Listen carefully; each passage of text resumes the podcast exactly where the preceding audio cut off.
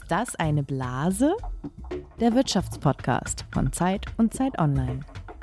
Ja, also wenn man in diesen Tagen rausgeht, dann sind ja die Temperaturen schon ein bisschen in Richtung Frühling gegangen. Also es wird wärmer, der Winter geht langsam zu Ende, man merkt es und ich freue mich auch. Aber trotzdem, Jens, läuft bei dir noch die Heizung und vor allen Dingen, wie läuft sie? Zacharias, hier hat es eben geschneit hier draußen. Also von, von dieser Wärmewelle spüre ich jetzt hier nichts. Ich sitze hier unterm Dach.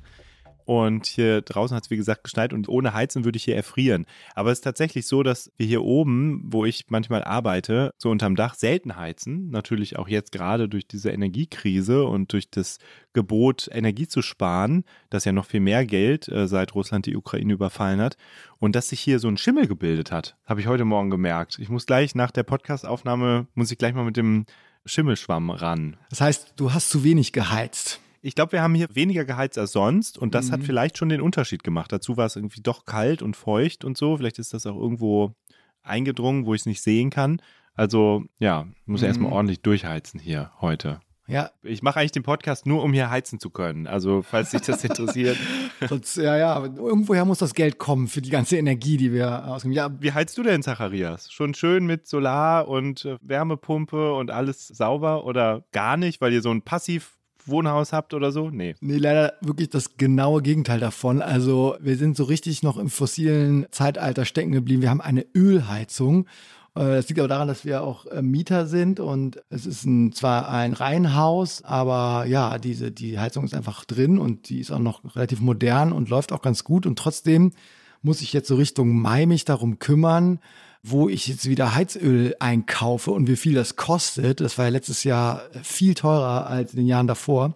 Und das ist dann immer ein riesen Ding. Dann kommt ja dieser Tanklastwagen an mit so einem sehr dicken Schlauch und schließt sich ans Haus an und dann fließen da irgendwie 2000 Liter Heizöl rein und man bekommt wirklich ein Gefühl dafür, was man in die Atmosphäre hinaus pustet, wenn man heizt. Noch, wenn das ist noch so, ne? Also es gibt ja die große Diskussion, ob fossile Energieträger als Heiz- oder Heizung, Gasheizung, Ölheizung verboten werden sollen. Und damit sind wir ja auch schon bei unserem Thema, nämlich der sogenannten Wärmewende oder dem Heizungswahnsinn, über den wir heute hier in Ist das eine Blase reden wollen, dem Podcast über Macht, Geld und Gerechtigkeit von Zeit und Zeit Online. Ja, schön, dass ihr da seid, liebe Zuhörerinnen und Zuhörer.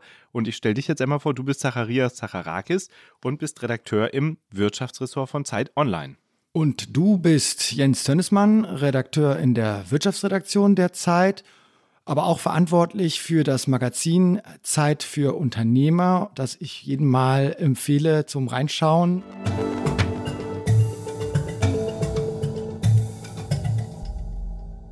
Ja, wir haben heute einen Gast eingeladen, den König der Wärmepumpen, hat ihn die Frankfurter Allgemeine genannt. Also es wird interessant. Äh, der hat nämlich gut zu tun, nimmt sich trotzdem Zeit für unseren Podcast. Sehr schön. Wir starten aber wie immer mit einem Spiel sozusagen zum, Achtung, Warmwerden bei dem Thema.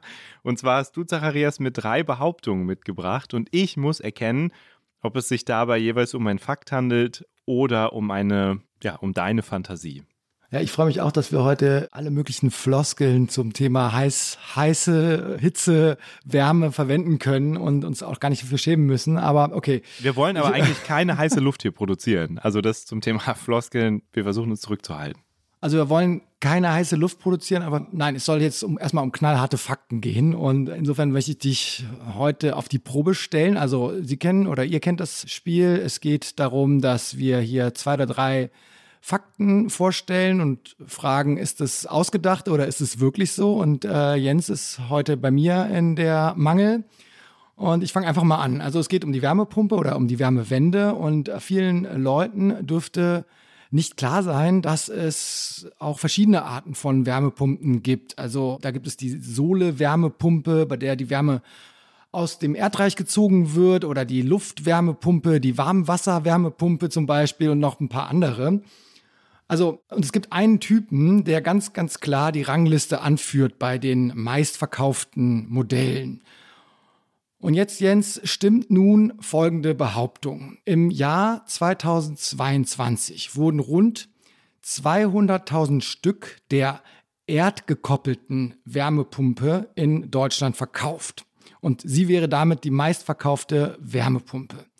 Und das zweitmeistverkaufte Exemplar oder der, der Typ ist die Luftwasserwärmepumpe mit ungefähr nur 30.000 Stück. Ist das richtig? Ich glaube, das stimmt. Also erdgekoppelte Wärmepumpe klingt total plausibel. Und ich glaube nicht, dass du sowas einfach mal so eben erfindest, Zacharias. Also alles genauso, wie du gesagt hast. Da hast du mich leider unterschätzt. Es ist genau, es ist erstmal falsch und es ist genau andersherum.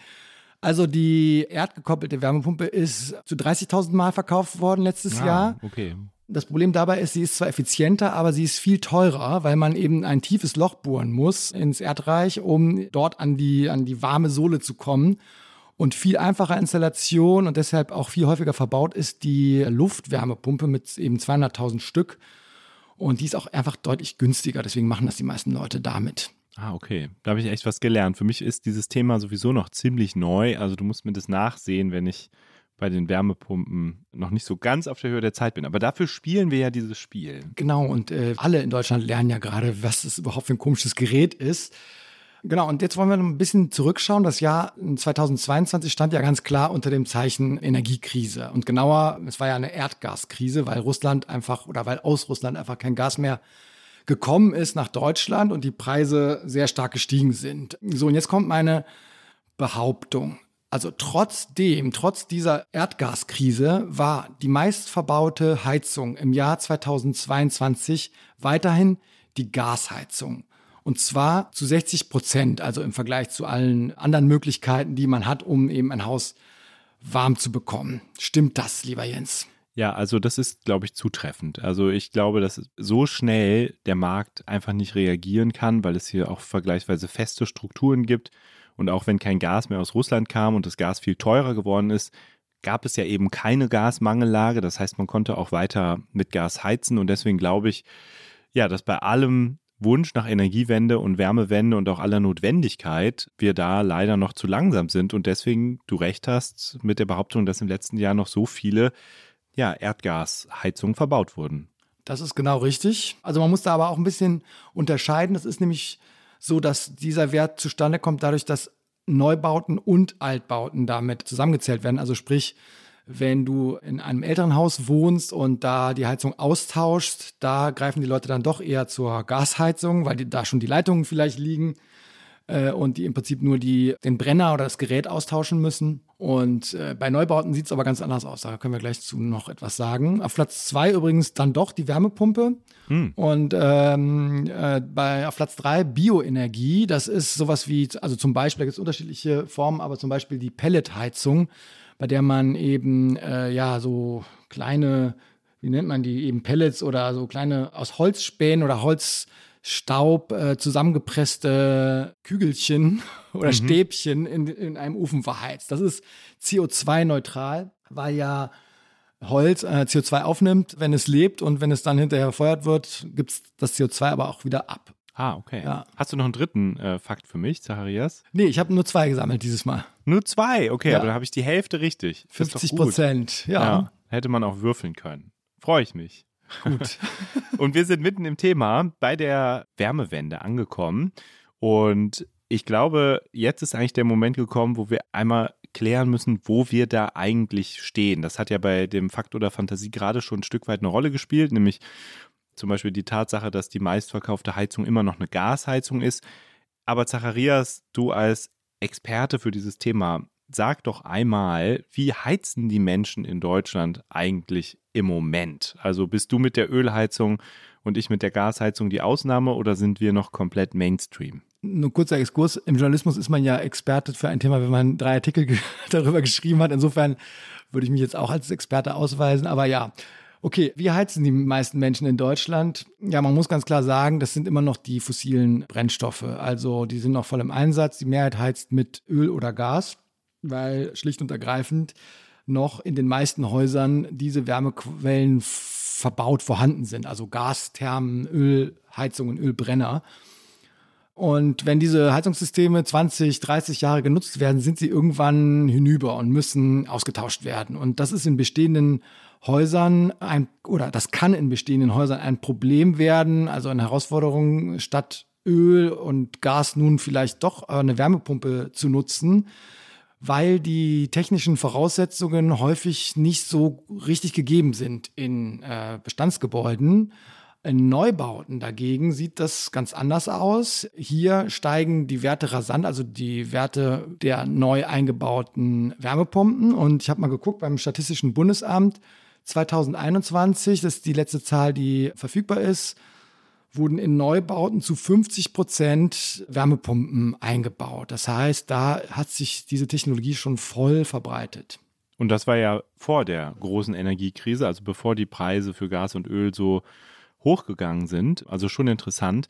Bei der Gelegenheit fällt mir ein, dass als unsere Gasheizung hier mal kaputt war, auch so ein Installateur da war, der uns am liebsten gleich eine neue Gasheizung verkauft hätte. Wir haben die dann reparieren lassen, rückblickend sehr weise, aber ich fand das krass, wie er uns versucht hat, eine ganz neue Heizung schmackhaft zu machen, obwohl die jetzt noch gar nicht so alt war. Also ja, interessantes Thema. Was sind denn die Besonderheiten jetzt im Vergleich dazu einer Wärmepumpe? Also was macht den Unterschied aus im Vergleich zu so einer ja, Gasheizung oder Ölheizung, wie du sie hast? Ja, das habe ich eben kurz angeschnitten, also was ich unter technische Voraussetzungen gesagt habe. Die idealen Voraussetzungen für eine Wärmepumpe gibt es eigentlich vor allem im Neubau. Und das ist so, weil Neubauten heutzutage sehr gut gedämmt sind. Äh, das Dach ist gut gedämmt, die Wände sind gut gedämmt, es gibt neue Fenster und äh, dazu kommt idealerweise auch noch eine Fußbodenheizung. Und dann läuft die Pumpe wirklich am effizientesten. Das liegt daran, dass sie das Wasser für die Heizkreise und die äh, Heizkörper nämlich nicht so hoch erhitzt wie eine Gasheizung. Das nennt man die sogenannte Vorlauftemperatur. Die ist bei einer Wärmepumpe bei ungefähr 50 Grad und bei einer Gasheizung ist das höher, 70 Grad. Und ähm, das ist eigentlich gut, weil dadurch weniger Energie gebraucht wird, ener weniger Energie verloren geht. Aber wenn man jetzt ein bestehendes Gebäude hat, also ein Altbau zum Beispiel, und die Wärmepumpe nutzen möchte, dann braucht man eben ein oder zwei Faktoren oder Komponenten, um dieses Haus ja besser zu dämmen. Man braucht vielleicht neue Fenster, und man muss also nicht unbedingt über eine Fußbodenheizung nachdenken, aber häufig reicht es schon, wenn man bessere, neuere Heizkörper zum Beispiel verwendet. Und ähm, die, also man sagt, die neuen Wärmepumpen sind eigentlich so leistungsfähig und effizient, dass die damit klarkommen, wenn nicht alle diese Gegebenheiten vorhanden sind. Aber es kann trotzdem eben teuer werden, wenn man gar nichts davon hat und umrüsten möchte. Ja, das ist natürlich ein wichtiger Punkt, der Preis des Ganzen, gerade wenn man eben nicht in so einen Neubau zieht, sondern in einem Altbau wohnt oder zieht, in dem äh, man vielleicht dann auch noch die Fenster oder die Heizung insgesamt erneuern sollte oder besser dämmen muss. Da fragt man sich schon, lohnt sich das Ganze? Und natürlich steht da die große Frage dahinter, wofür brauchen wir denn eigentlich diese sogenannte Wärmewende überhaupt? Warum ist sie so wichtig, dass wir uns jetzt damit beschäftigen sollten, auch wenn es vielleicht teuer wird? Ja, bei der Wärmewende geht es letztlich, das ist ja so ein Wort, das jetzt kursiert, bei der Wärmewende geht es letztlich genau wie bei der Verkehrswende um Klimaschutz. Also 30 Prozent der CO2-Emissionen in Deutschland kommen aus dem Gebäudesektor, also aus den Häusern und aber auch äh, Gewerbegebäuden. Äh, Rund 10 Prozent machen dabei die privaten Haushalte aus und ähm, der größte Teil wiederum dieser Emissionen entsteht beim Heizen, also durch das Verbrennen von Öl oder Gas. Und deshalb mh, hm, sucht man jetzt halt nach Alternativen, nach Möglichkeiten, wie das besser geht oder CO2-frei geht. Und da sind wir wieder bei der Wärmepumpe, weil die wird allein durch Strom betrieben und erzeugt dann im Haus wirklich keine Emissionen, also vor Ort. Vorteil übrigens auch, man braucht keinen Schornstein mehr. Ähm, muss dann vielleicht nochmal über einen aussterbenden äh, Beruf sprechen. Jemand, der früher so für Glück und so weiter bekannt war. Aber diese Schornsteinfeger sind ja heute auch ganz oft schon so Energieberater. Also die ja, machen ja. ja. längst nicht mehr nur kehren, sondern die machen ja ganz viel anderes auch. Wahrscheinlich empfehlen die sogar Wärmepumpen. Müssen wir mal rausfinden. Wer weiß, ja. Also nur, man muss dann dazu sagen, der Strom sollte dann auch aus 100% erneuerbaren Energien kommen. Also der Strom, mit dem die Wärmepumpe betrieben wird. Und dann ist es eben völlig emissionslos. Und ähm, wenn man dann dazu noch eine Photovoltaikanlage auf dem Dach hat, kann man in den, in den Monaten, wo es Sonne gibt, den Strom für das warme Duschwasser auch noch selbst erzeugen oder wenn es eben einfach auch draußen kalt ist und die Sonne scheint, dann kommt der Strom für die Wärmepumpe aus der Photovoltaikanlage. Okay, also wir haben verstanden, was die Besonderheiten so einer Wärmepumpe sind. Wir wissen jetzt, es ist nicht billig vor allem wenn man in so einem Altbau wohnt. Und wir haben verstanden, warum es trotzdem nötig ist. Jetzt wäre vielleicht noch eine letzte Frage an dich, Zacharias, als Experten äh, in unseren Basics. Was tut denn die Politik gerade, um dieses riesige Vorhaben Wärmewende ja, zu erreichen und zu beschleunigen? Denn die hat sich ja letztendlich dieses Ziel ausgedacht, bis 2045 klimaneutral werden zu wollen. Also was machen die? Wie wollen die das erreichen oder erzwingen sogar? Es gibt jetzt diesen äh, Vorschlag der oder Teile der Bundesregierung, muss man sagen, der diskutiert wird und der ist eigentlich relativ simpel. Man will den äh, neuen Einbau von Öl- und Gasheizungen verbieten. So, und das schon, so ist die Diskussion ab nächstem Jahr. Und äh, darüber wird aber auch mit dem Koalitionspartner, vor allen Dingen der FDP, gestritten. Und jetzt gibt es irgendwie einen Eindruck, der im Raum steht, und das muss man, glaube ich, auch nochmal aufklären. Es geht ja nicht darum, den äh, Leuten die funktionierenden Gasheizungen oder Ölheizungen aus den Häusern herauszureißen, sondern die sollen erstmal weiterlaufen, bis sie dann irgendwann kaputt sind in 10, 20 Jahren. Und dann, wenn man eine neue Heizung braucht, dann darf man eben nur noch in Zukunft etwas verwenden, was der Wert war, glaube ich, zu 60, 65 Prozent, aber darüber wird auch noch diskutiert, eben klimaneutral läuft. Und trotzdem stellt sich eben die Frage, wie man in diesen ganzen alten Häusern diesen Bestand erneuert. Also vor allen Dingen das, was wir eben gesagt haben, Sanierungskosten, neue Fenster und so weiter. Das kostet eine Menge Geld. Und jetzt ist eben die Frage, wie wird das alles finanziert? Wer kommt dafür auf? Gibt es da Hilfe für, für die Menschen, die das dann tun? Aber man kann auch in andere Länder schauen, zum Beispiel nach Dänemark. Da gibt es längst schon äh, ein solches Verbot. Und in der Schweiz haben kürzlich die Menschen selbst entschieden, im Kanton Zürich, in einer Abstimmung, dass Öl- und Gasheizungen verboten werden. Also da gibt es eben auch Teile äh, der Bevölkerung, die das gut finden. Okay, ich habe äh, noch ein gutes Bild, da ist äh, Druck auf dem Kessel. Äh, also politisch passiert ja, einiges, es geht heiß her Fall. in der Politik, es gibt Streit um das Thema. Und natürlich bleibt die Frage im Raum stehen, wie kommen wir dahin, wie schaffen wir das und wird es da eine ja, Politik geben, die nicht nur mit Verboten arbeitet, sondern eben auch mit Anreizen. Und wir haben einen Gast eingeladen in unseren Podcast, den König der Wärmepumpen, der uns diese Fragen jetzt gleich mal beantworten wird und uns auch mal erklärt, wie er überhaupt zu diesem Thema gekommen ist.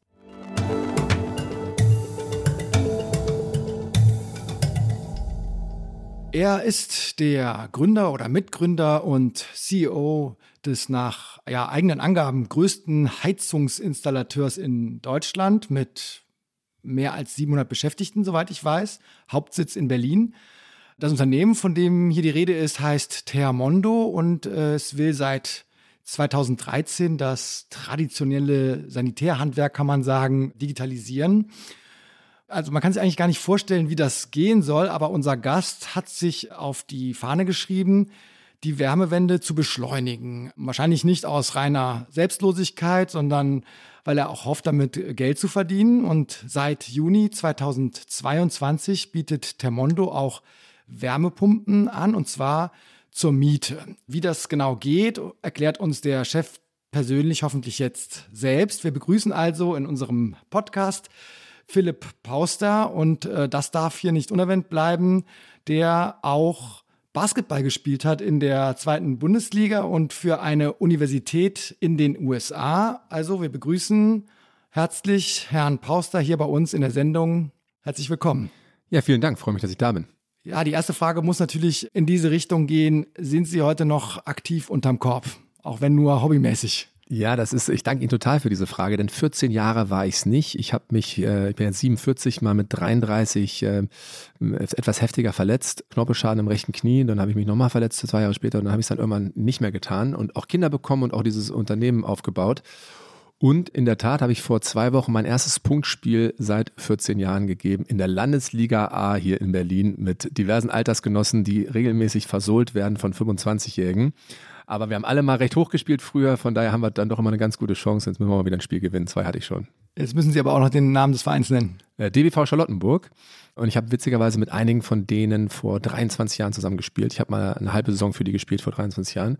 Und die sind tatsächlich der jährliche Meister in den sämtlichen Ü-Klassen. Ne, also Ende April findet hier in Berlin die Ü45 Deutsche Meisterschaft statt. Das sind die 16 besten Mannschaften, haben sich qualifiziert. Und da bin ich sozusagen vielleicht noch äh, der Star-Zukauf, der dann noch in letzte Minute dazugekommen ist, damit wir auch den Titel holen. Und wenn Sie sagen, Sie haben die letzten 14 Jahre, glaube ich, nicht gespielt, gab es so in Ihrem ja, Unternehmerdasein und auch bei dem Aufbau Ihres Unternehmens irgendwie Parallelen, wo Sie manchmal gedacht haben, ist ja wie beim Basketball oder hat Ihnen da irgendwie irgendwelche Lektionen aus dem Sport bei geholfen oder ist das komplett unterschiedlich? Nee, das, äh, die Parallelen sind äh, frappierend. Das, ich fange mal an, äh, ein Unternehmen aufzubauen ist halt eben ein, sind mehrere Saisons, ist nicht nur eine. Ne? Also es reicht nicht mal ein gutes Spiel zu machen, sondern man muss halt nachhaltig gut spielen, nachhaltig ins Team investieren, die Emotion des Gewinnens, des Verlierens, des Wiederaufstehens. Im Sport ist es auch so, meistens sind die Spieler samstags, dann verliert man, obwohl man vielleicht alles gegeben hat. Ja, hast alles, alles, alles, was du hast, auf den Platz gelassen und trotzdem hat es nicht gereicht. Damit musst du irgendwie klarkommen. Im Unternehmertum kann das genauso sein und dann ist trotzdem wieder am nächsten Montag Training und muss sich wieder neu motivieren. Also es gibt wahnsinnig viele Parallelen in der Führung auch, aber vor allen Dingen natürlich das Thema gemeinsam verlieren, gemeinsam gewinnen, Ansprache des Teams, das ist schon alles sehr ähnlich. Wir wollen Ihnen jetzt auch mal die Gelegenheit geben, hier alles zu geben geben mit einer wirklich schwierigen Frage gleich zu Beginn des eigentlichen Themas. Und äh, zwar fragen wir uns alle, wie diese Zukunftstechnologie funktionieren soll, die wir uns alle demnächst in unsere Häuser einbauen sollen, nämlich die Wärmepumpe. Und jetzt die Herausforderung, können Sie uns bitte einmal auf Sendung mit der Maus-Niveau in wenigen Sätzen erklären, wie eine Wärmepumpe funktioniert? Ja. Also der größte Unterschied von einer Wärmepumpe zu eigentlich jeder anderen Heizungsart ist, dass die Energie, die die Wärmepumpe verbraucht, zum einen sehr gering ist. Ja, also aus einer Kilowattstunde Energie mache ich dreieinhalb, vielleicht vier Kilowattstunden Wärme. Also ich habe sozusagen ein Energiewunder. Und zweitens, und ist der Grund, warum sie das kann, sie nutzt diese Energie eben nicht, um direkt Wärme zu erzeugen, sondern sie nutzt diese Energie, um etwas zu transportieren, nämlich ein Kältemittel. Ja, dieses Kältemittel wird verdichtet und nimmt die Energie der Umwelt auf, also zum Beispiel der Außenluft oder auch des Erdbodens und breitet sich dann wieder aus. Und in diesem Vorgang entsteht dann halt eben Wärme. Und äh, diese Wärme wird dann eben genutzt, um Wasser zu erwärmen. Und das dann ab da dann sehr ähnlich zu jeder konventionellen Heizung. Man braucht ja so einen Wärmetauscher, der eben aus der Wärme des Kühlmittels eben die Wärme für das Wassersystem zieht. So, und das ist einfach in seiner Effizienz jedem anderen uns bekannten System so dermaßen überlegen, Faktor drei bis viereinhalb Mal besser als jede andere Heizungsart, dass ich mir die Gesamtfrage stellen muss, und da werden wir ja wahrscheinlich drauf hinauskommen, was ist denn hier eine Alternative, um eben diesen schlafenden Riesen Wärme und Hauswärme mit unseren 20 Millionen Gebäuden in diesem Land halt eben auf grün zu schalten? Das heißt, dass wenn es um die Frage geht, sollten Öl- und Gasheizungen verboten werden, dann verstehen Sie die Aufregung wahrscheinlich gar nicht, oder? Also eigentlich liegt es doch nahe zu sagen, wir haben hier so eine tolle Technologie. Sie haben gesagt, es ist eigentlich eine Wundertechnologie. Warum soll man dann noch andere ja, Energie- oder Heizformen überhaupt zulassen? Ja, Sie haben ja eine technische Frage gestellt und auf technischer, äh, technische Antwort ist, es ist der absolute No-Brainer und die Wärmepumpe wird perspektivisch sowas wie 90 plus Marktanteil in Deutschland haben. Es wird ein paar sozusagen Sonderfälle geben, weil technologisch nichts anderes geht oder weil es halt einen riesen Baumbestand gibt, der nachwachsend ist. Dann kann ich auch Biomasse machen und das wäre dann ja in der Tat, wenn ich keine Transportwege habe, wirklich auch CO2-neutral. Und dann wird es auch in manchen Großstädten halt ähm, Fernwärme geben, die ich auch perspektivisch CO2-neutral gestalten kann. Aber der große, große Anteil wird aus rein technologischen Gründen die Wärmepumpe sein. Und auch übrigens, weil wir ja in ein Zeitalter kommen mit durch den Zubau der Erneuerbaren, dass wir einfach sehr viel Strom zu manchen Zeiten haben werden. Und da muss ich irgendwas mit dem Strom machen. Stand heute verschenken wir das zu negativen Preisen, sprich wir geben noch Geld obendrauf an unsere physikalischen Nachbarländer. Und es wäre deutlich schlauer, das eben für etwas zu nutzen, was uns auch was bringt, zum Beispiel das Heizen von Häusern. Ne? Und das wird passieren, dass eben Stromtarife dynamisch werden und eben Anreize setzen, dass man genau dann heizt, wenn der Strom, wenn es viel davon gibt. Darüber hinaus gibt es aber die soziale Frage. Und die soziale Frage, wenn die eben zu Unmut führt, dann kann ich das natürlich nachvollziehen. Eine Wärmepumpe kostet heute, ganz vereinfacht gesagt, mit allem drum und dran, irgendwas zwischen 25.000 und 40.000 Euro, eine Hausgröße und, und, und. Natürlich gibt es da viele Faktoren.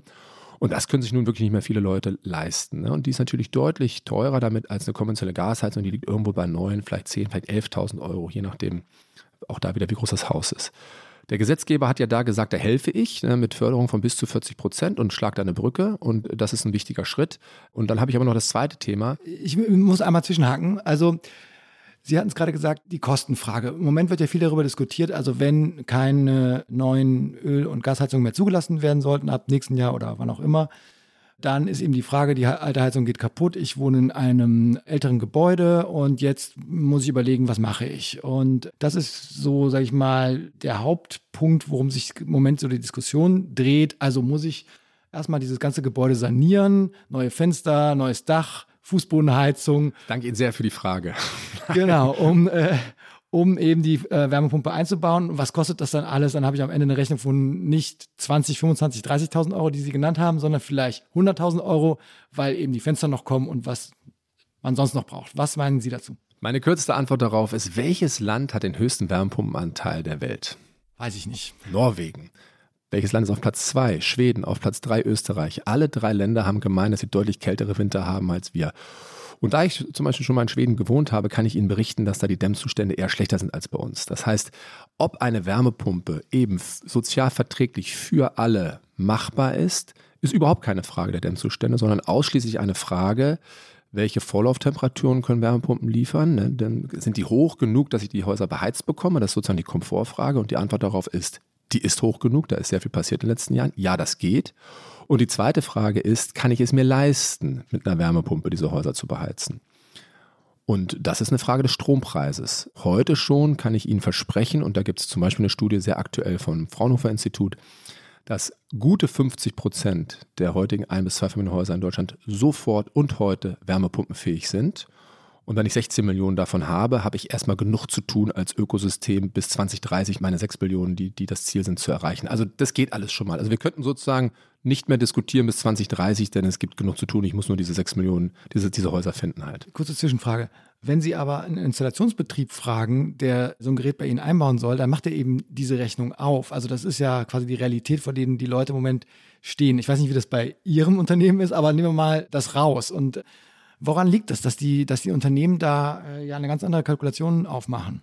Die Kalkulation habe ich nicht ganz verstanden. Welche Rechnung macht er auf? Naja, der sagt dann, gut, ich kann Ihnen hier die Wärmepumpe einbauen, aber dann brauchen wir nochmal eine ganz andere Installation, was die äh, Stromleitungen angeht. Dann äh, müssen wir gucken, hier die Heizkörper, die geben das nicht her, da brauchen wir größere Heizkörper. Oder vielleicht sollten Sie doch über eine Fußbodenheizung nachdenken. Und außerdem, die Dämmung ist so schlecht. Hm. So, also das ist das, was man dann hört. Die Frage ist, warum sind die deutschen Installationsbetriebe da nicht so richtig in diesem Mindset drin? Also meine Gegenfrage ist, oder mein Gegenstatement ist, weil wir in Deutschland insgesamt schlecht sind, Dinge rational zu besprechen. Ne, das kann ich ja auch in anderen Bereichen. Und das ist ja ganz witzig, weil ja im Ausland ganz anders über uns gedacht wird. Da kann ich ja Verbrenner aus auf EU-Ebene nehmen. Das ist ja ein anderes Thema, wo sich die, die gleiche Partei gerade gegenstellt. Es ist einfach falsch. Es ist faktisch falsch. Und natürlich gibt es Einzelfälle, wo das heute nicht geht. Und natürlich wäre dann auch die Beratung, so wie Sie geschildert haben, richtig in dem Moment. Aber die volkswirtschaftliche Frage, und das ist ja die, die wir uns gerade stellen, ist, geht das alles? Ja, geht die 6 Millionen bis 2030 ganz locker, technologisch gar kein Problem. Und die zweite Frage, und das ist das, was für uns eben auch als Nation, als Gesellschaft in Europa die Frage stellen müssen, wenn ich 2045 in Deutschland CO2-neutral sein möchte, und das ist ja ein Gesetz in diesem Land, es gab ja mal eine Mehrheit in diesem Land für dieses Gesetz.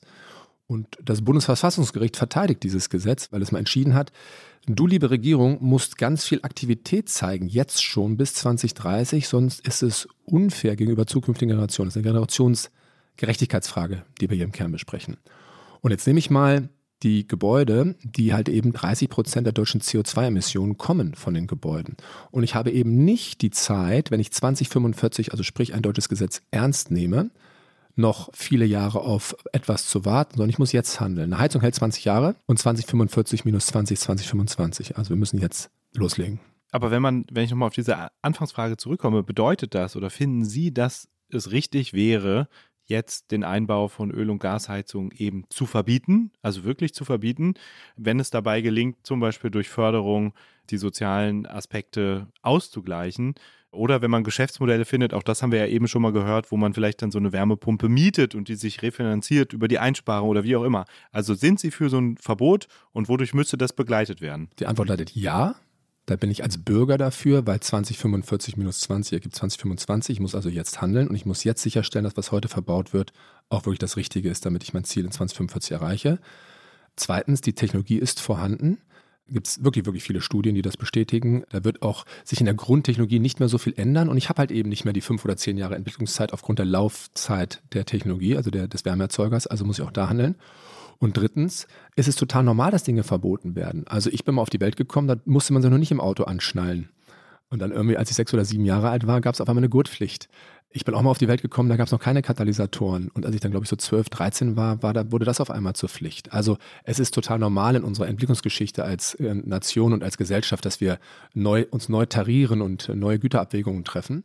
Und von daher bin ich absolut dafür, dass sich auch Ordnungsrecht reingeht und das dann tut. Und dann muss natürlich da ein Katalog der Ausnahmen muss, muss existieren, weil es eben technologisch nicht überall geht und dann muss ich genau das regeln, wo es nicht geht. Aber ich darf mich nicht damit beschäftigen mit der großen ganzen Frage. Die große ganze Frage ist richtig. Lassen Sie uns fokussieren auf die sozusagen Randfälle, die ich halt, denen ich helfen muss. Möchte ich mal fragen, woran glauben Sie denn oder weshalb glauben Sie, dass die, ich meine, es ist ja klar, dass die FDP da vor allen Dingen gegen ist. Weshalb stellt die sich so sehr dagegen? Ist da, gibt es da irgendeine Lobby der Gas- äh, oder, oder Heizungsindustrie, weil wenn man mit den Herstellern spricht, dann sie sind ja inzwischen auch, ähm, sage ich mal, auf dem Pfad der Wärmepumpe, also die großen Anbieter. Wo ist eigentlich das Problem jetzt in der Regierung? Sie, jetzt haben Sie zwei Fragen gestellt. Also das erste eine politische Frage, warum handelt eine Partei so, wie sie handelt? Das ist eine politische Frage, die müssen Sie in einem Politik-Podcast stellen. Ich kann Ihnen da meine persönliche, private Meinung dazu geben und die ist nicht sehr anders als das, was in, in veröffentlicht wird. Da, da gibt es jetzt eine Partei, die hat ein paar Wahlen verloren und was mich überrascht ist, dass sie eben etwas total Unliberales macht. Ne? Also es sollte eigentlich im Kern einer liberalen Partei sein, die Freiheit der zukünftigen Generationen zu beschützen und genau das tun sie gerade nicht. Ne? Also es ist extrem unliberal, wie sie da handeln. Was die Interessen von diversen Spielern in unserem Markt betrifft, da gibt es einfach verbaute Investitionsanlagen. Es gibt Gaspipelines in diesem Land, es gibt existente Lieferverträge, es gibt einfach große Unternehmen, die historisch sehr viel Gewinne gemacht haben, die, denen jetzt einfach eine Zäsur bevorsteht. Und genauso natürlich auf der Seite der Hersteller. Also wenn Sie ein Hersteller sind, dann haben Sie einfach gerade zwei Herzen in Ihrer Brust. Auf der einen Seite haben Sie abgeschriebene Anlagen, die Gasheizung bauen, mit denen Sie einfach hervorragendes Geld verdienen hervorragende Deckungsbeiträge. Und auf der anderen Seite investieren sie natürlich in die Zukunft. Und ich glaube, das ist genau das Dilemma, in dem immer in, bei jedem Umbruch ein sogenannter Incumbent steht. Da können Sie die Beispiele der Plattenindustrie nehmen. Sie können ganz viele Beispiele nehmen. Ich glaube, das ist total normaler Gang der Wirtschaft. Jetzt sind Sie aber kein Hersteller, sondern Sie vertreiben ja Systeme verschiedener Hersteller. Wenn man auf Ihre Webseite geht, sieht man, Wärmepumpe ist ganz großes Thema. Mhm. Aber man bekommt bei Ihnen ja auch noch Gasheizkessel. Sie könnten ja jetzt sagen, als überzeugter Bürger, der auch findet, es bräuchte ein Verbot, damit hören wir jetzt auf. Absolut. Wir machen jetzt nur noch die Wärmepumpe. Warum kündigen Sie das nicht an? Würden wir total gerne machen. Was wir aber gerade erleben, ist, dass genau aufgrund der Dinge, die wir hier gerade besprechen, eine enorme Unsicherheit bei unseren Interessenten und Zielkunden eingesetzt hat. Also es ist für uns Alltag dieser Tage, dass wir einen Wärmepumpeninteressenten haben und der genau sich diese Fragen stellt. Und dazu trägt halt eben auch die Medienberichterstattung bei. Ne? Es ist äh, völlig normal und das ist bei einer freien Presse natürlich so, dass innerhalb einer Publikation mal in die eine, mal in die andere Richtung geschrieben wird. Ne? Also hier gibt es eine Uneinigkeit, die wir gerade haben. Und deshalb wünsche ich mir, dass wir sehr rational drauf schauen und eben frei von Partikularinteressen drauf schauen. Und dann ist für mich die Geschichte relativ einfach. Und da kann man wirklich auf die Wissenschaft schauen. Ne? Also da gibt es wirklich, wirklich genug Research da draußen. Aber da tun wir uns schwer. Wir tun uns schwer, als Kulturkreis das so rational zu betrachten und kommen da halt mit sehr viel Emotion drauf. Kann man eine alte Ölheizung, wie einige auch FDP-Politiker sagen, easy mit E-Fuels betreiben? Auch da danke ich Ihnen sehr für die Frage. Das ist ja genau das, was der Lobbyismus macht, dass er suggeriert, dass das eben geht. Und es ist wirklich Unsinn. Es ist wirklich Unsinn. E-Fuels stelle ich wie hier. Nehmen wir mal grünen Wasserstoff. Der viel besungene grüne Wasserstoff. Den wird es geben. Den wird es auch in Massen geben. Wir stehen aber noch so ganz, ganz, ganz, ganz am Anfang. Das wäre so, als wenn wir über E-Autos sprechen im Jahr 1992. Ja, also da haben wir noch so unfassbar viel vor uns. Und selbst wenn es den grünen Wasserstoff dann in rauen Mengen gibt, dann brauche ich ungefähr fünf bis sechs Mal so viel Strom, um eine Gasheizung mit grünem Wasserstoff zu befeuern für die gleiche Wärmeleistung, wie ich ihn brauchen würde, wenn ich das sofort in eine Wärmepumpe reinmachen würde. Und noch als letztes dazu, grüner Wasserstoff und andere E-Fuels-Arten werden wir als Gesellschaften exakt nur dort verwenden, wo sie quasi alternativlos sind. Das sind die Hochtemperaturanwendungen, Stahlproduktion, Zementproduktion, BASF, die brauchen das. Und die werden das auch als erstes bekommen. Oder in der Mobilität, internationaler Schiffsverkehr, da werde ich das dann auch machen. Und erst dann und auch wirklich nur dann, wenn dann noch was übrig ist, und das ist ungefähr in 20 bis 30 Jahren der Fall frühestens, erst dann macht es Sinn, diesen Champagner der Energiewende in eine Niedrigtemperaturanwendung, für die ich eine hervorragende Alternative habe, reinzutun, wo ich nur 60, 70 Grad brauche. Nur dann. Und das dauert noch sehr lange. Jetzt ist ein Argument gegen die äh, Gesetzesvorhaben ist ja auch, dass es gar nicht so leicht ist, so schnell umzubauen und so schnell so viele Wärmepumpen zu produzieren und das Volk zu bringen. Es gibt Lieferengpässe, es gibt HandwerkerInnenmangel. Und äh, auch wenn man sich jetzt sehr große Zahlen vorgenommen hat in der Politik, ist man davon ja noch weit entfernt und auch langsamer als andere Länder. Ich war heute bei Termondo mal auf der Seite, also auf ihrer Webseite, hab, äh, wollte mal den Prozess durchgehen, wie das ist, wenn ich mich für eine Anlage interessiere. Vor mir hat mir dann am Ende der Prozess gesagt, haben schon 400 Leute heute eine Anfrage gestellt. Da fragt man sich doch, wie soll dieses, dieser riesige Nachfrageüberhang geschafft werden? Und ist es so sinnvoll, jetzt schon mit so einem Verbot um die Ecke zu kommen, wenn man auf der anderen Seite gar nicht hinterherkommt? Also Nachfrage treibt Innovation. Ja, also es gibt nichts Schöneres für Unternehmer, als dass es eine steigende Nachfrage gibt. Das zieht Kapital an, das zieht Unternehmerpersönlichkeiten an und dann müssen wir halt auch darauf vertrauen, dass uns eben der Ausbau gelingt. Die Hersteller machen da ja einen hervorragenden Job, genau weil es diese Klarheit braucht. Und das zum Beispiel der Verbrennerverbot auf EU-Ebene ist ja ein schönes Beispiel. Ne? Die deutschen Hersteller wollen ja, dass es zu diesem Verbrennerverbot kommt. Nur eben eine Partei möchte das gerade nicht weil sie dann Planungssicherheit haben. Und auf der Heizungs-Wärmepumpenherstellerseite ist das sehr ähnlich. Die investieren jeweils Milliardenbeträge und fahren wirklich in Rekordzeit ihre Kapazitäten hoch, sodass die Situation, die wir heute haben, dass es zu wenig Produktion gibt, die ist endlich. Die wird wahrscheinlich zu Ende dieses Jahres schon anders sein. So, und dann habe ich ja die nächste Wertschöpfungsstufe und das ist dann eben das, was wir machen. Das ist die Planung, gegebenenfalls die Finanzierung und eben ganz sicher die Installation von Wärmepumpen. Und da kann jeder Unternehmer, Unternehmerin eine unternehmerische Entscheidung treffen. Die haben wir letzten Sommer getroffen. Wir haben begonnen, sie vor zwei Jahren zu treffen, aber dann, wo das große Geld ausgegeben wurde, das war halt im letzten Sommer. Wir haben Tausende von Mann- und Frau-Tagen in Training investiert. Das sind Tage, an denen man dann keinen Umsatz macht. Und das ist im wirklich im engsten Sinne Unternehmertum. Ne? Äh, gehe ich einer Chance nach, die ich da sehe oder nicht? Das ist ein guter, gutes Stichwort, dieses Stichwort Umsatz. Ich habe mir einen anderen Podcast von Ihnen äh, mal angehört, den Sie vor einigen Jahren mal aufgenommen haben. Da ging es um die Frage, wie groß sind eigentlich die Margen bei so Heizkesseln. Damals ging es vor allem noch um Gasheizungen.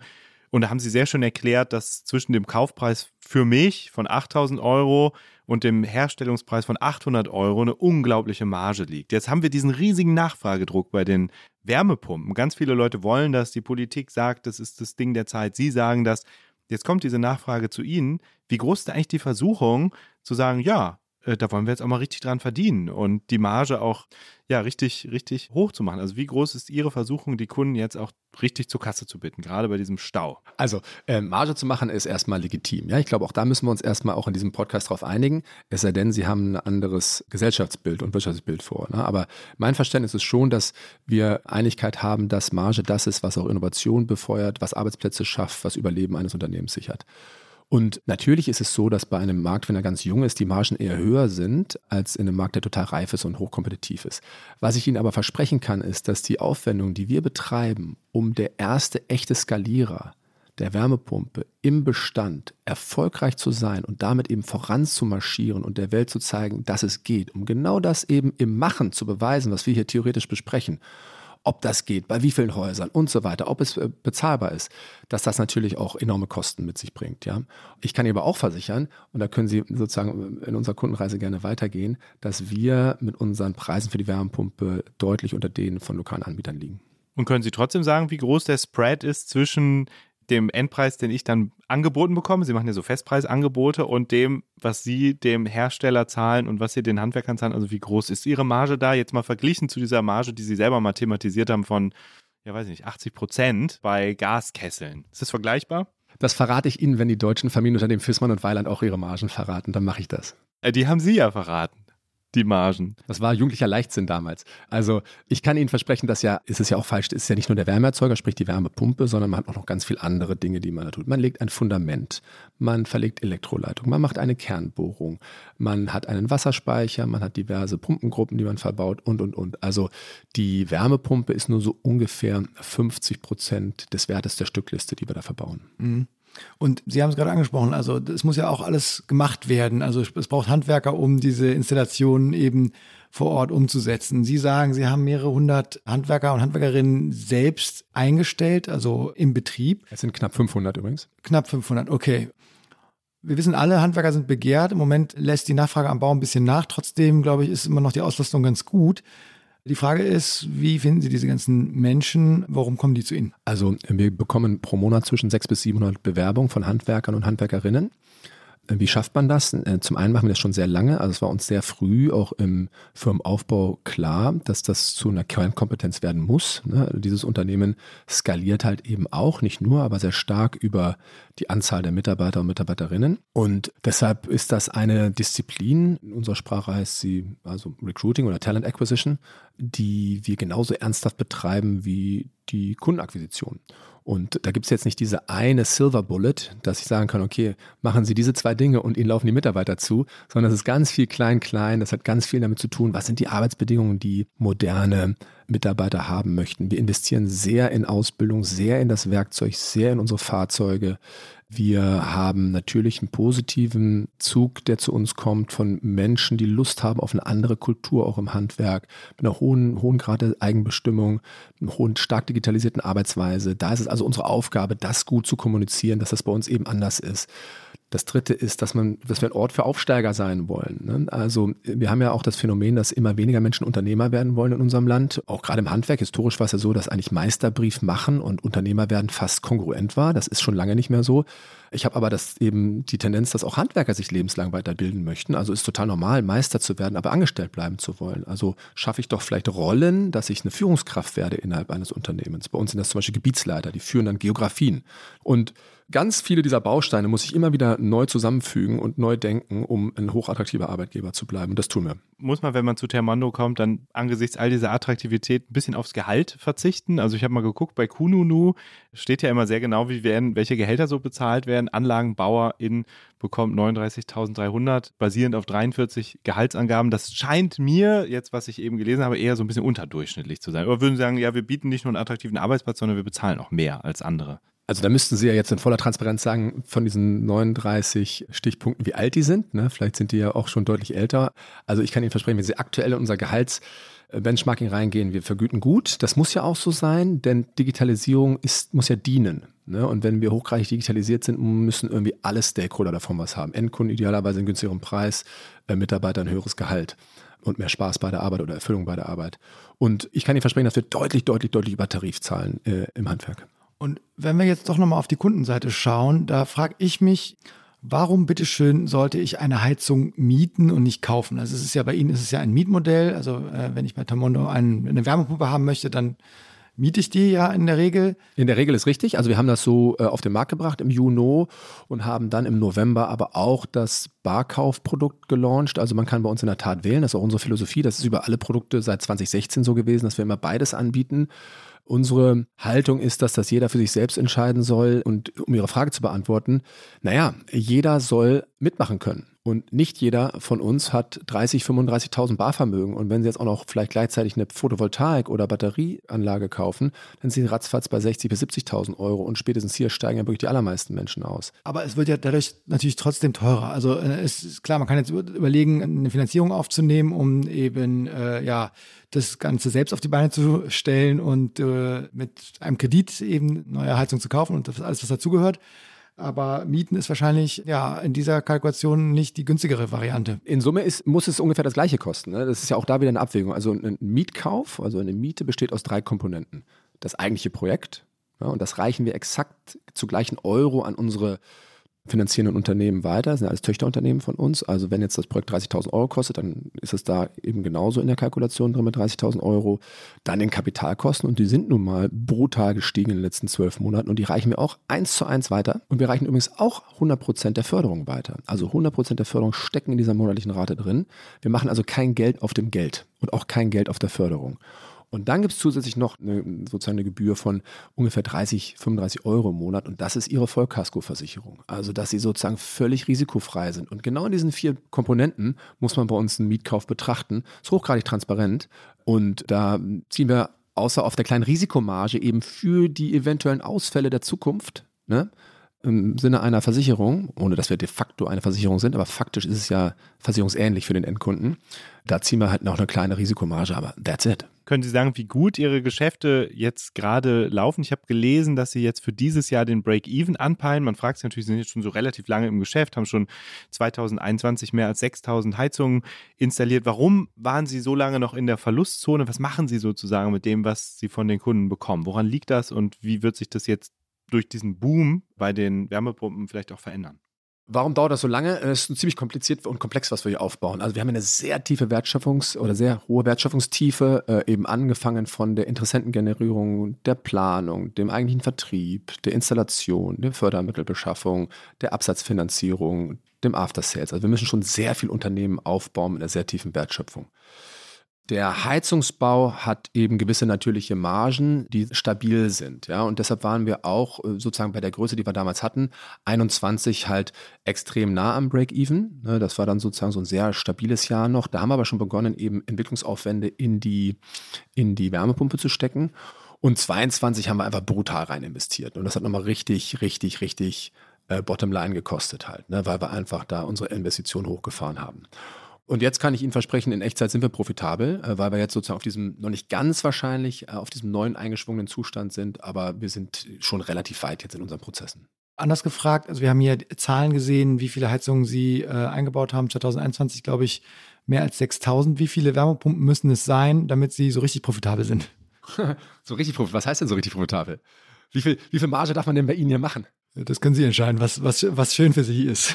Also SAP macht ziemlich viel Marge, ne? Also ist die Frage, mit wem man sich vergleicht, ne? Aber naja, ich meine, äh, letztlich geht es darum, dass man, dass man, sag ich mal, ein äh, äh, nachhaltiges Geschäftsmodell hat, das auch äh, nicht nur ein Jahr hält, sondern vielleicht ein bisschen länger und äh, sozusagen aus der Perspektive betrachtet. Ja, also ähm, wir sind dann sehr gesund unterwegs bei unserer heutigen Kostenstruktur. Wenn wir bei ungefähr 500 Wärmepumpen im Monat liegen, dann sind wir ein sehr gesund operierendes Unternehmen. Und Sie dürfen nicht vergessen, wir wachsen ja sehr stark. Wir wachsen auch dieses Jahr irgendwas zwischen 50 und 70 Prozent und Wachstum kostet nun mal Geld. Und wissen Sie, was das Schönste ist? Wenn Sie wachsen und je größer Sie werden, desto besser ist es für die Gesellschaft, dann ist es auch okay, wenn man da ein bisschen Geld lässt. Ja? Also Sie müssten ja, wenn Sie, was ist die echte Profität, dann muss ich ja immer fragen, im Steady State, also mit irgendwie vielleicht 5 Prozent Wachstum oder eben mit 50 bis 70 Prozent Wachstum. Und ich kann ja mal sagen, selbst mit einem Wachstum, was wir haben, ist so unser Break-Even ungefähr bei 500 Wärmepumpen im Monat. Mhm. Je größer sie werden, umso mehr Marktanteil gewinnen sie ja auch in eigentlich einem Markt, der ja total auf sehr viele Anbieter verteilt ist. Ne? Sehr viele sehr kleine Anbieter, die bisher die Heizung gebaut haben, da sind sie eigentlich einer der wenigen großen Player oder vielleicht der große Player. Das heißt, sie haben auch gegenüber den Herstellern ja eine gewisse Macht und haben an anderer Stelle schon mal formuliert, dass diese Macht auch manchmal dazu führt oder dass die, die Nachfrage manchmal dazu führt, dass nicht unbedingt die günstigsten Produkte oder die besten Produkte verkauft werden, sondern die, die eben am meisten Marge versprechen. Wie gehen Sie da selber vor? Also sagen Sie, Sie treten mit Ihrer Nachfragemacht so auf, dass Sie bei den Herstellern sowohl das beste Produkt als auch das günstigste Produkt rausholen und das eben dann auch an die Kunden weitergeben? Oder können sie, weil sie eben jetzt inzwischen so viel Nachfrage verkörpern, letztendlich auch so ein bisschen die Konditionen diktieren und davon gegenüber anderen Unternehmen profitieren? Also gegenüber ähm, unseren Zulieferern und Partnern haben wir ja ein ganz normales Beschaffungsverhältnis mit denen halt. Mhm. Und natürlich ist da das Ziel, äh, Preise zu optimieren. Das ist natürlich absolut der Auftrag, den ich an äh, unser Beschaffungsteam da gebe.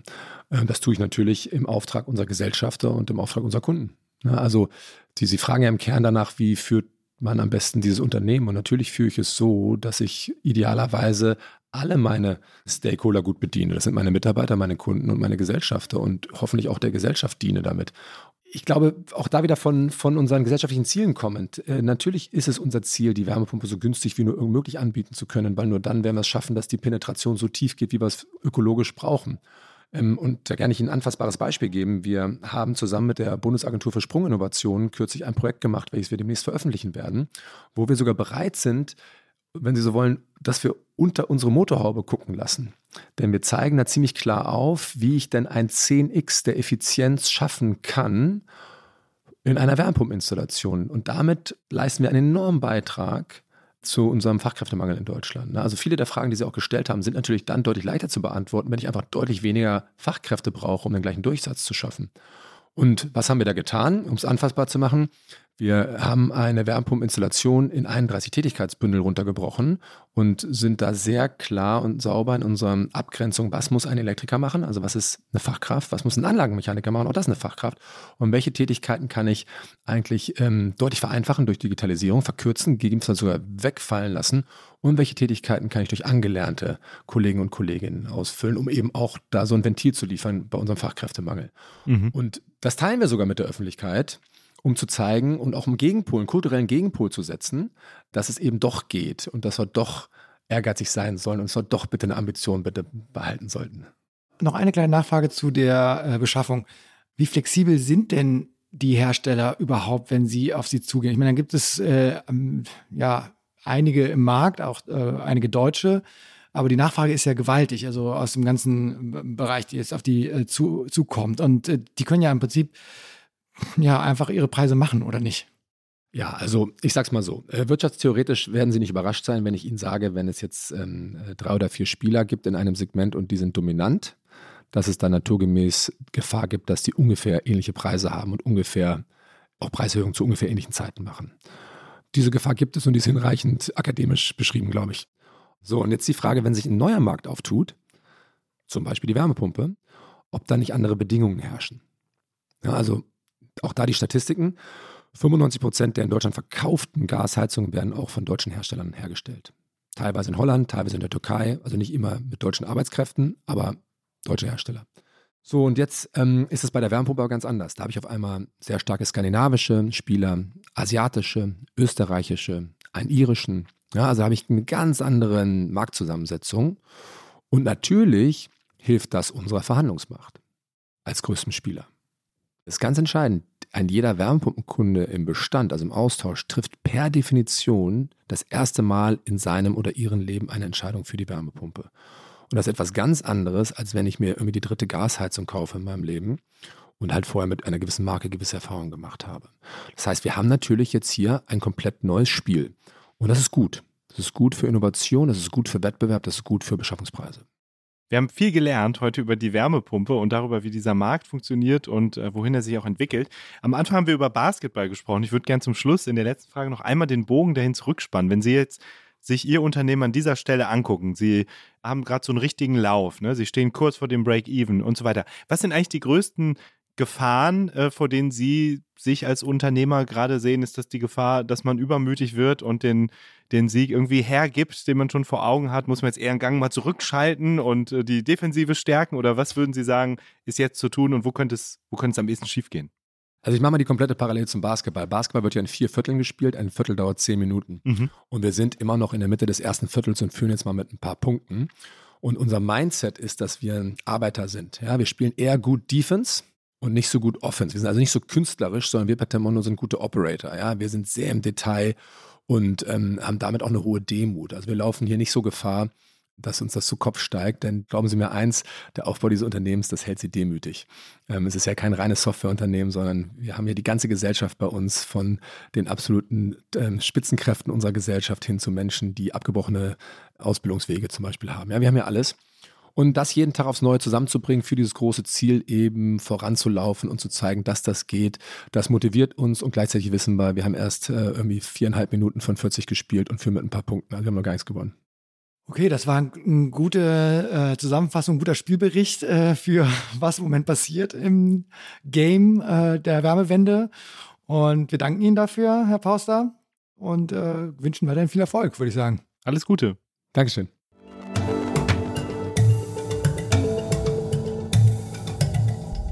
Ja, also unser Gast war ja nun wirklich sehr überzeugt von der Wärmepumpe. Ist ja auch äh, keine Frage. Ich meine, die verkaufen diese Dinger und ähm, das scheint ja auch zu funktionieren.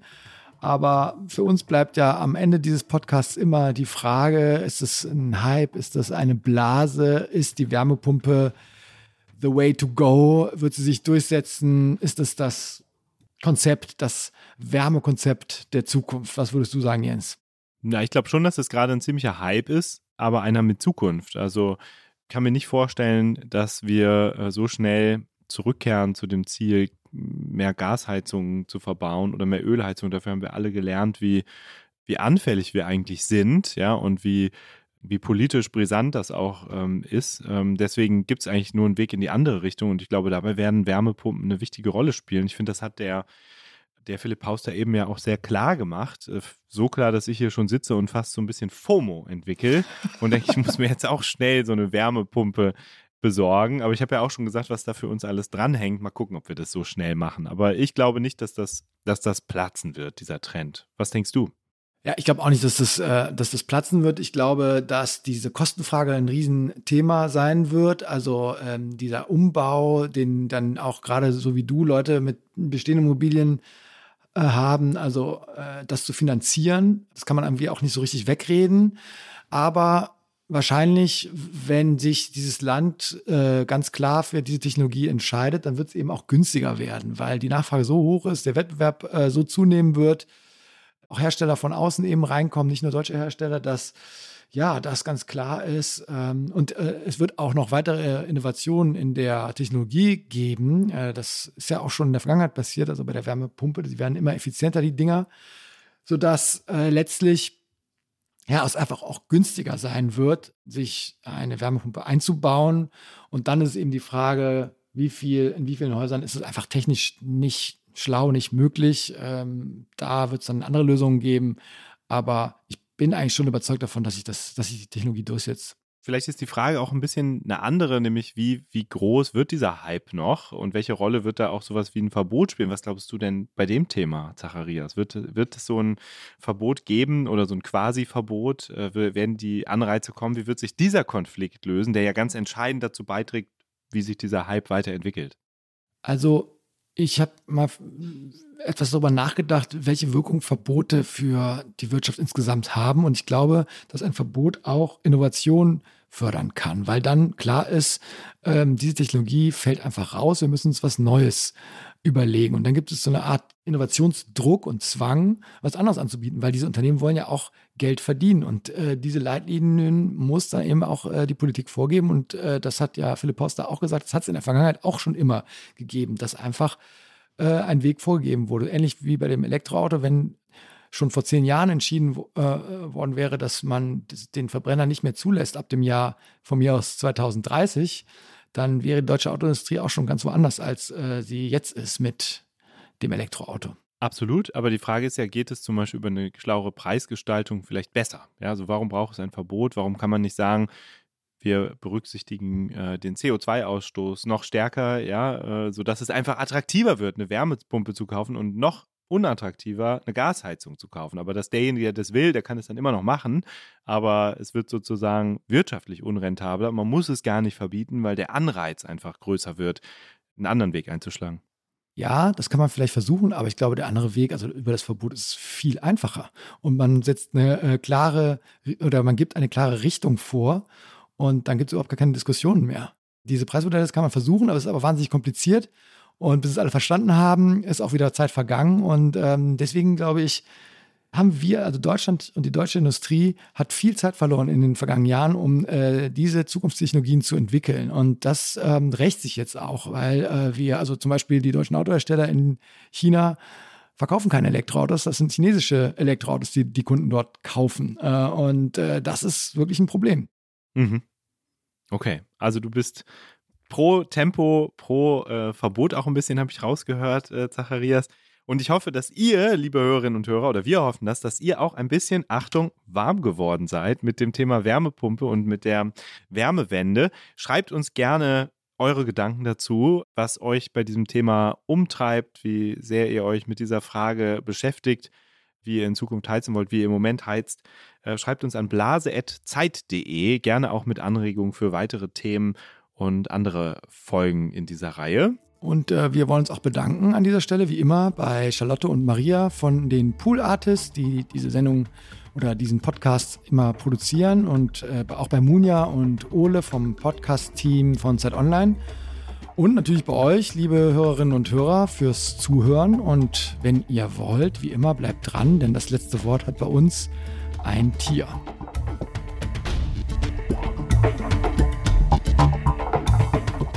Ist das eine Blase? Ist ein Podcast von Zeit und Zeit Online, produziert von Pool Artists.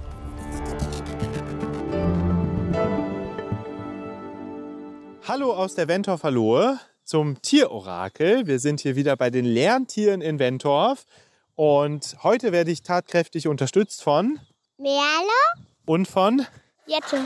Und Katrin von den Lerntieren hilft uns heute auch. Und Motte ist zur Stelle. Motte ist hier einer der Hunde und er passt auf, dass hier, oder sie passt auf, dass hier alles seine Richtigkeit hat.